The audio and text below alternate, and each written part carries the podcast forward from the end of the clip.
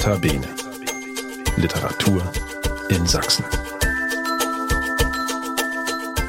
Hallo, das ist der Podcast des Sächsischen Literaturrates. Wir sind der Dachverband sächsischer Literaturvereine und Institutionen und wir wollen die Literaturszene in Sachsen hörbar machen. Mein Name ist Bettina Baltschew. Ich bin eine der beiden Geschäftsführerinnen des Sächsischen Literaturrates und ich bin heute mit Lynn Penelope Miklitz und Marie Molle verabredet.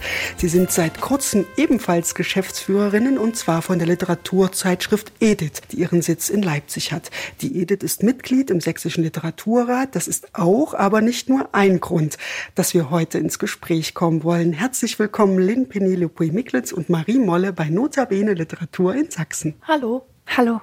Bevor wir uns ganz der Literaturzeitschrift widmen wollen, eine kleine Vorstellungsrunde. Wer seid ihr? Woher kommt ihr? Was macht ihr? Lynn, vielleicht möchtest du anfangen?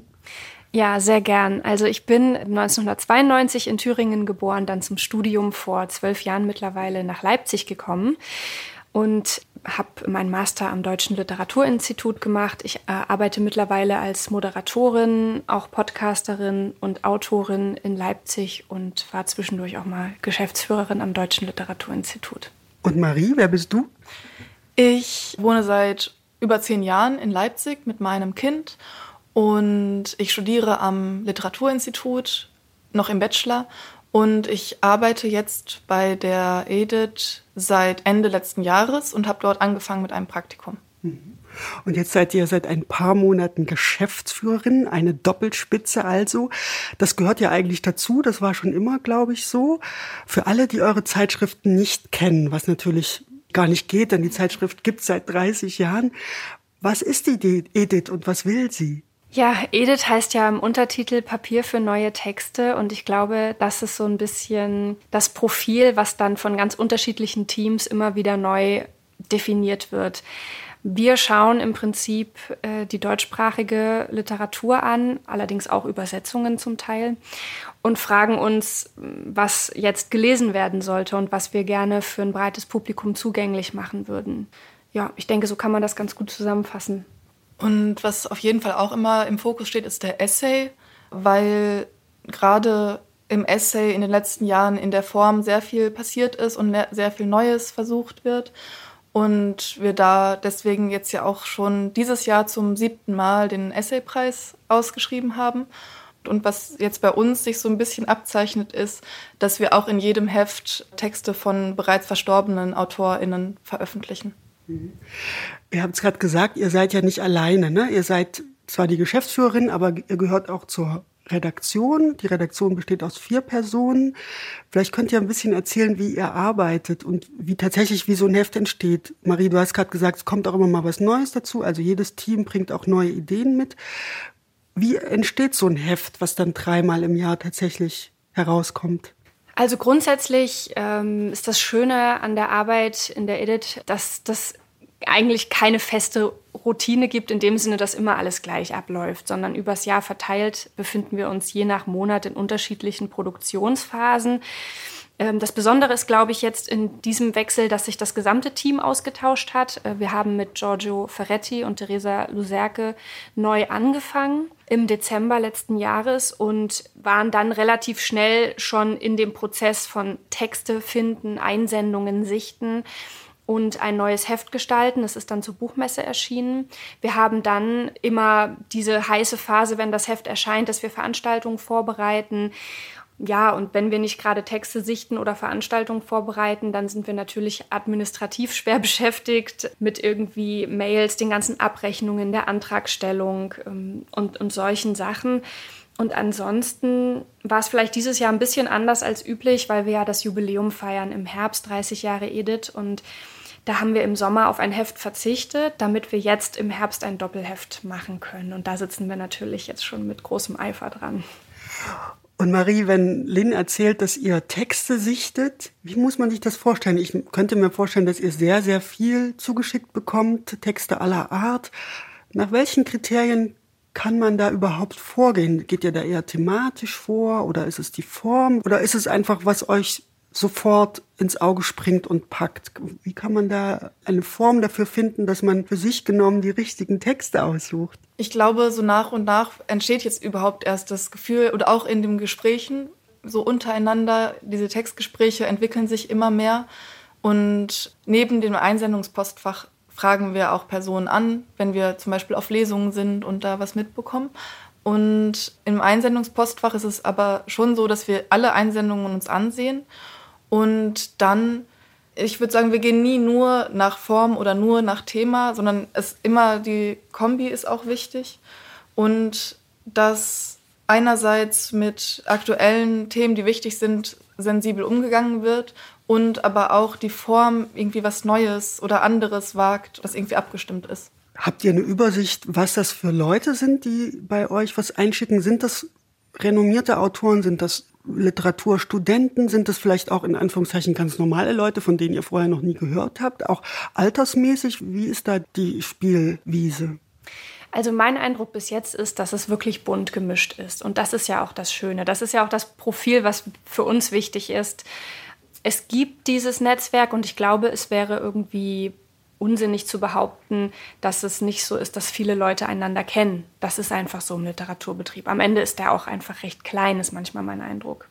Nichtsdestotrotz bietet uns das Einsendungspostfach die Möglichkeit, auf alles aufmerksam zu werden. Und das versuchen wir auch. Wir können jetzt natürlich nicht für die 30 Jahre davor sprechen, und es gibt sicherlich Phasen, wo es länger dauert, sich durch das Einsendungspostfach zu lesen, weil das hängt auch mit dem Produktionsprozess zusammen, über den wir vorhin gesprochen haben. Es gibt Phasen, wo wir sehr darauf fokussiert sind, Texte für das Heft zu lektorieren, Veranstaltungen zu planen, Abrechnungen zu machen. Da ist das neue Heft noch gar nicht so im Fokus und dann kann es manchmal passieren, dass so eine Einsendung ein paar Monate liegt. Und dadurch, dass es auch immer eine große Menge an Einsendungen ist, ähm, gibt es auch da nicht äh, immer pauschal eine Rückmeldung. Und das ist, glaube ich, was, was Gutes zu wissen. Also immer her mit den Texten und nicht verunsichern lassen, wenn es länger dauert. Ja. Schon mal ein kleiner Aufruf an die schreibenden Menschen da draußen. Ja, und wenn man das Heft anschaut, das ist ja relativ umfangreich. Da passt ziemlich viel Text rein, aber was auch immer dazu gehört, sind auch Bilder drin, also Kunstwerke. Wie kommen denn die Texte und die Kunstwerke zusammen, Marie? Die werden kuratiert mittlerweile von Studio Pandan. Mit denen arbeiten wir schon sehr lang zusammen. Die haben schon in den letzten Jahren immer das Heft designt und gesetzt. Und äh, jetzt machen sie mittlerweile auch die Kuration der Kunstbeiträge. Da gibt es immer drei unterschiedliche Namen oder Positionen, die dort vertreten sind. Und sobald wir fertig sind mit allen Texten und mit dem Lektorieren, dann geben wir die weiter. Dann gibt es ein Gespräch mit ihnen und wir erzählen ein bisschen über das Thema des Hefts, was sich so abzeichnet und wie mit den Themen gespielt wird. Und dazu passend äh, suchen die dann die Kunstbeiträge aus. Und was wir auch schon erwähnt haben, ist der Essaypreis, der auch in diesem Jahr wieder vergeben wird.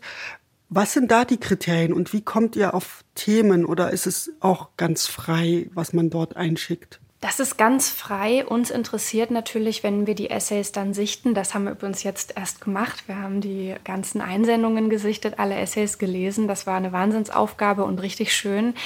Und deswegen können wir ganz frisch darüber sprechen. Aber das Spannende ist dann gar nicht so sehr nur das Thema oder nur die Form. Wir hatten das auch vorhin schon mal angesprochen. Das Spannende ist, wie wird das zusammengedacht? Das sind literarische Essays. Das heißt, die Form ist natürlich entscheidend. Aber was ist das, was da passiert zwischen einem Inhalt und der Art und Weise, es auszudrücken. Und das war ganz, ganz spannend bei sehr vielen Essays. Wir hatten wahnsinnig tolle Einsendungen. Ja, das heißt, Themen gibt es natürlich dann welche, die sich häufen. Das ist auch immer spannend zu beobachten. Ich glaube, wir haben jetzt wir haben über 200 Essays gelesen. Danach auch eine ganz gute Übersicht, was die Leute so beschäftigt im Moment. Und äh, total spannend auch zu sehen, dass es natürlich auch Überschneidungen gibt und trotzdem die Zugriffe ganz unterschiedlich sind. Und das ist auch das, was der literarische Essay kann und warum man da im Prinzip für alles offen sein sollte. Und das ist auch so reizvoll, sich damit auseinanderzusetzen. Wenn du sagst, man konnte da thematisch was ablesen, was die Leute bewegt, was waren denn dann so Hauptthemen? Also wir hatten ja gerade den Bachmann-Wettbewerb, da wurde darüber gesprochen, dass natürlich sehr viel autobiografisches einfließt in die literarischen Texte. Kann man das bei den Essays auch sagen? Ja, auf jeden Fall. Also der Essay ist ja auch schon eine so autobiografische, autofiktionale Form oder bringt das auf jeden Fall mit. Dieses Arbeiten mit eigenen Erfahrungen und das Betrachten von unterschiedlichen Perspektiven. Und was auch jetzt nochmal zu der Form total uns aufgefallen ist, wie vielseitig der Essay ist, weil wir an unterschiedlichen Texten immer wieder auch darüber diskutiert haben, ist das ein Essay oder ist das ein analytischer Essay, ein performativer und wie viele Spielarten es des Essays eigentlich gibt, ist erst auch nochmal uns aufgefallen. Also ich stelle mir vor, da dann am Ende jemanden zu küren, der den Essaypreis bekommt, das ist ja wirklich etwas, wo man davon wach liegt, oder? Also ich bin auch froh, dass wir das nicht machen müssen. Wir haben ja jetzt die Longlist ausgewählt. Auch das war schon äh, wirklich einfach eine Herausforderung. Wir haben lange gesprochen, vielfach die Texte gelesen. Das Schöne war so ein bisschen, der Bachmann-Preis war vorbei und dann trafen wir uns zur finalen Diskussion und ich habe die ganze Zeit so gedacht, oh Mann, wenn das jetzt öffentlich wäre, das wäre auch mal interessant zu sehen. Also das sind super spannende Prozesse, die da ablaufen das war eben auch schon eine Herausforderung. Und wir haben aber eine ganz, ganz tolle Jury, die das für uns jetzt übernimmt, diese Longlist auf eine Shortlist einzudampfen und daraus dann auch einen Gewinnertext zu bestimmen. Also der Essaypreis, ein ganz wichtiges Projekt der Edith. Wir haben darüber gesprochen, dass, dass ihr ein sehr schönes Heft herstellt, das ganz umfangreich ist, wo auch Kunst äh, abgebildet wird. Nun könnte man sich ja in digitalen Zeiten fragen, wozu braucht man noch ein Heft? Man könnte ja auch eine digitale Plattform herstellen. Ihr habt auch eine sehr schöne Website, wo natürlich Dinge stehen, aber da werden keine Texte abgedruckt. Wie ist das Verhältnis? Also gibt es manchmal die Frage, warum gibt es euch eigentlich noch auf Papier? Warum macht ihr das nicht einfach im Netz, wie mittlerweile viele andere auch? Ich glaube, da kann man zwei Perspektiven haben die man auch unterschiedlich betrachten muss. Also natürlich gibt es diese klassische Frage nach der Vorliebe, lese ich lieber gedruckt oder digital. Das ist, glaube ich, eine Grundsatzdiskussion, das müssen alle für sich selber entscheiden. Was ich viel spannender finde, ist äh, umgekehrt zu fragen, warum sollte ein Text digital sein? Ich glaube, digitale Literatur ist ein Begriff, der für die Edith noch spannend werden wird, aber nicht wenn es darum geht, ganz klassische lineare Texte einfach nur zu digitalisieren. Ich glaube, das ist nicht das, was digitale Literatur können kann, sozusagen. Es wird Texte und es gibt Texte bereits, die man nicht linear lesen kann, die im Raum passieren und dafür wird das äh, Internet spannend. Ich glaube, das ist eine Sache, die wir uns in Zukunft genauer angucken. Aber Status quo ist eben, dass die Texte alle gedruckt funktionieren. Und ich finde es persönlich auch immer noch sehr, sehr schön, ein, ein Produkt am Ende zu haben, ein Buch zu haben, und diese Texte irgendwie zu verkörpern. Also ich bin auch immer ein Freund von dem gedruckten Wort, dass man was in der Hand hat. Man kann Anmerkungen machen, man kann sich Sätze unterstreichen. Ich hoffe auch, dass äh, das Papier überlebt und dass auch die Edith als, als Heft überlebt. Nun gibt es ja relativ viele Literaturzeitschriften in Deutschland. Äh, manche sind jünger, manche sind älter. Es gibt ja auch in Leipzig einige. Seid ihr da ein bisschen vernetzt? Sprecht ihr miteinander? Könnt ihr euch da auch gegenseitig beraten? Vor allem auch in dem Produktionsprozess, weil ich mir vorstelle, das ist manchmal auch ganz schön schwierig. Ja? Über Geld müssen wir dann am Ende auch noch reden. Seid ihr da vernetzt? Habt ihr da Beziehungen? Ja, auf jeden Fall. Also wir als Team haben das auch direkt als eine unserer Prioritäten gesetzt und haben direkt angefangen mit, also jetzt vor Ort zum Beispiel der Politisch Schreiben oder dem Narrativmagazin oder auch Ostra-Gehege, jetzt nicht ganz vor Ort, aber fast, ja, uns zu connecten. Also haben Interesse daran, gemeinsam Veranstaltungen zu machen. Und was so diesen ganzen Prozess angeht im Hintergrund, da sind wir auch in Kontakt, vor allem gerade mit der Bellatriste. Die kommt ja aus Hildesheim. Ja, genau. Und wir haben ja in Leipzig auch das Literaturinstitut. Ich glaube, da gibt es auch enge Verbindungen. Betrifft das nur die Autoren oder geht das darüber hinaus? Also das Deutsche Literaturinstitut spielt natürlich für uns erstmal persönlich eine große Rolle, weil wir alle daherkommen, mehr oder weniger damit eng verbunden sind. Und ähm, spannend wird es vor allem dann für mich, nicht unbedingt nur in Bezug auf potenzielle AutorInnen für die Edit, äh, sondern auch noch in Bezug auf eine oft vergessene Kompetenz, nämlich die Lesekompetenz. Ich denke, dass am Literaturinstitut auch sehr die Lesekompetenz gestärkt wird und davon profitieren wir natürlich. Wenn wir jetzt zum Beispiel über die Auswahl beim Essaypreis sprechen, das machen wir natürlich nicht nur zu viert, sondern wir haben eine etwas größere Vorjury und da ist natürlich immer gut zu wissen, äh, mit wem können wir zusammenarbeiten, wen können wir anfragen. Da müssen, müssen einfach Personen sein, die wirklich gut über Texte nachdenken können, die gut über Texte sprechen können, damit sich dann in den Teams ganz klar zeigt, was für Potenziale da zu finden sind. Und insofern ist es, glaube ich, mehrdimensionaler, als es auf den ersten Blick scheint. Und ich könnte mir vorstellen, wenn man jetzt mal guckt, wer schon in den letzten 30 Jahren in der Edith publiziert hat, da sind ja auch Namen dabei, die gehören heute sozusagen zum literarischen Establishment. Ist das auch etwas, was euch bewegt, dass so eine Zeitschrift auch eine Art Sprungbrett sein kann, literarisches Sprungbrett? Oder ist das etwas, was, was sich von selbst ergibt, weil ihr eben auch in Anführungszeichen die Trüffelschweine seid und eben auch sehr gute Texte von Menschen veröffentlichen könnt, die vielleicht jetzt noch keiner kennt, aber möglicherweise in fünf oder zehn Jahren sich einen Namen gemacht haben? Ja, was uns auf jeden Fall schon beschäftigt hat, war bisher, dass ja diese großen Namen jetzt schon äh, auch teilweise dann noch in der Edit veröffentlichen und auch immer noch ins Einsendungspostfach auf einmal dann äh, diese Namen auftauchen und wieder was auch gerne wieder veröffentlichen wollen und dass die dann in dem Heft neben Namen stehen oder neben Texten, über die dann Namen stehen, die eigentlich noch niemand kennt und dass dieser Raum dann da entsteht in diesem Magazin, wo das möglich ist, das ist irgendwie schon was richtig Besonderes an der Edit. Ich glaube auch, dass, du hast es gerade angesprochen, Marie, diese Gleichstellung, die dadurch stattfindet, dass man diese Leute einfach wild mischt. Ich glaube auch, dass äh, Literaturzeitschriften generell wichtig sind, auch die Edith im Speziellen wichtig ist, weil da erscheinen natürlich vor allem kürzere Texte. Also klar machen wir auch Auszüge aus längeren Projekten, aber es sind auch viele kürzere Texte und es ist einfach nicht so viel Raum dafür da sonst wo. Also gerade wenn man noch nicht bei einem Verlag untergekommen ist und man schreibt eine Erzählung und weiß auch nicht, ob da jetzt gleich die nächste folgt. Wohin damit? Was passiert damit? Auch bei Gedichten, es war die letzten Jahrhunderte eigentlich üblicher, dass auch Gedichte einzeln erschienen sind. Das wird nicht mehr so viel gemacht. Das ist dann immer gleich ein ganzer Band und diese kurzen Formen haben da eine Möglichkeit, dass sie nicht so lange in der Schublade verschwinden müssen. Und ich finde, das ist auch ein spannender Aspekt. Also klar, für die AutorInnen ist es sicherlich, kann es ein Sprungbrett sein. Und es ist auch schön, wenn junge AutorInnen vor allem sich das in ihre Vita schreiben können. Das öffnet sicherlich Türen. Aber ich finde es auch ganz spannend, von den Texten her darüber nachzudenken, weil diese Texte, die würden sonst nirgendwo sein. Und das wäre total schade eigentlich. Ja.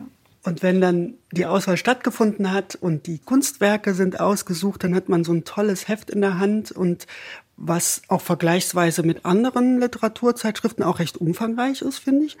Und dann liest man, dass man das Ganze für neun Euro kriegt, wo man wahrscheinlich für ein Buch im selben Umfang wahrscheinlich mindestens 25 bezahlen müsste. Wie finanziert sich so ein Projekt auch über die Jahre? Das kann ich mir vorstellen, ist auch nicht ganz einfach, oder? Ja, wir stellen jedes Jahr wieder unsere Anträge bei dem Kulturamt und der Kulturstiftung zum Beispiel jedes Jahr. Und ja, vor allem darüber. Also da wird auch die Zeitschrift abgedeckt, daneben natürlich auch noch die Veranstaltung.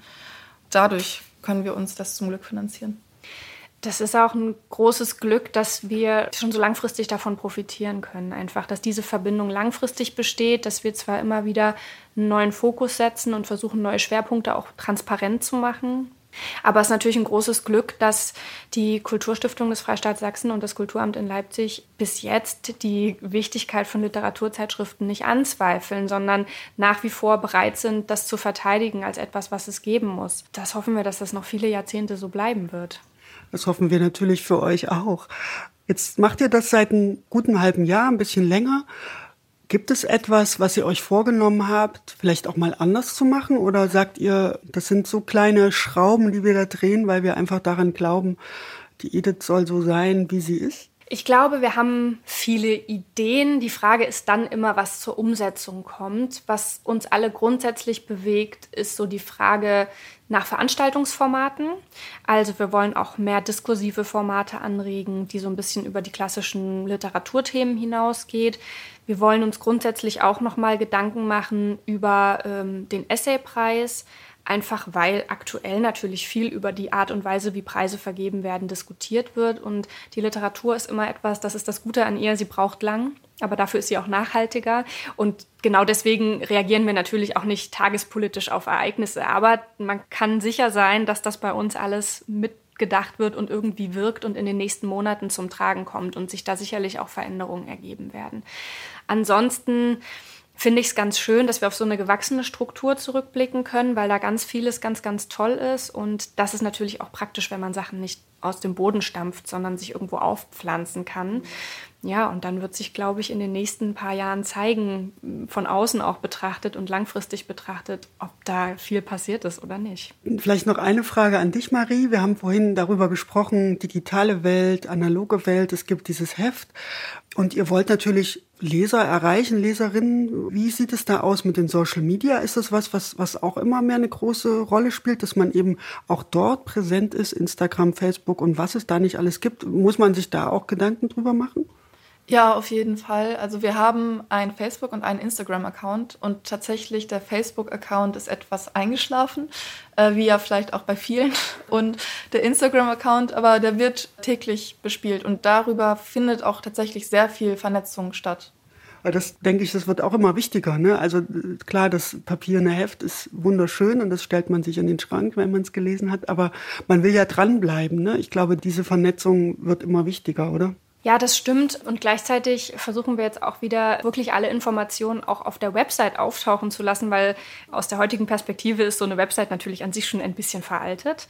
Aber gerade viele Leute, die noch über E-Mail, ähm, Newsletter oder Verteiler sich informieren lassen, die, die sollen nicht ausgeschlossen sein. Also man soll nicht Instagram benutzen müssen, um uns und unsere Arbeit verfolgen zu können. Und deswegen ist natürlich auf der Website sind die harten Fakten alle versammelt und zu finden gerade damit man eben auch informiert bleibt über geplante Veranstaltungen, weil das ist im Heft ja einfach aufgrund der großen Zeiträume, über die das veröffentlicht wird, nicht möglich, das da alles aufzuschreiben. Genau, also das ist der Tipp, wenn man von der Edith wirklich noch nichts gehört hat, was ja eigentlich gar nicht geht. Erstmal auf die Website gucken, da sind auch die Hefte nochmal abgebildet, da kann man die auch bestellen, was natürlich noch viel besser wäre, wenn man sie gleich bestellt. Ja, ich wünsche euch ganz, ganz viel Erfolg und auch Spaß bei diesem Projekt. Vielen Dank, Lynn Penelope Miklitz und Marie Molle für das Gespräch, dass ihr uns eure Zeitschrift ein bisschen näher gebracht habt. Vielen Dank, es war sehr schön. Danke dir. Ja, und das war wieder eine Folge von Notabene Literatur in Sachsen, dem Podcast des Sächsischen Literaturrates. Mein Name ist Bettina Baltschew und wenn ihr reagieren wollt, meldet euch gern unter ganz klassisch E-Mail kontakt at sächsischer-literaturrat.de. Schaut auf unserer Website vorbei, da findet ihr auch alle weiteren Folgen der Podcast-Reihe, die ihr natürlich auch bei allen einschlägigen Streaming-Diensten abonnieren und liken könnt. Also dann bis bald, wir hören uns. Nota Bene. Literatur in Sachsen.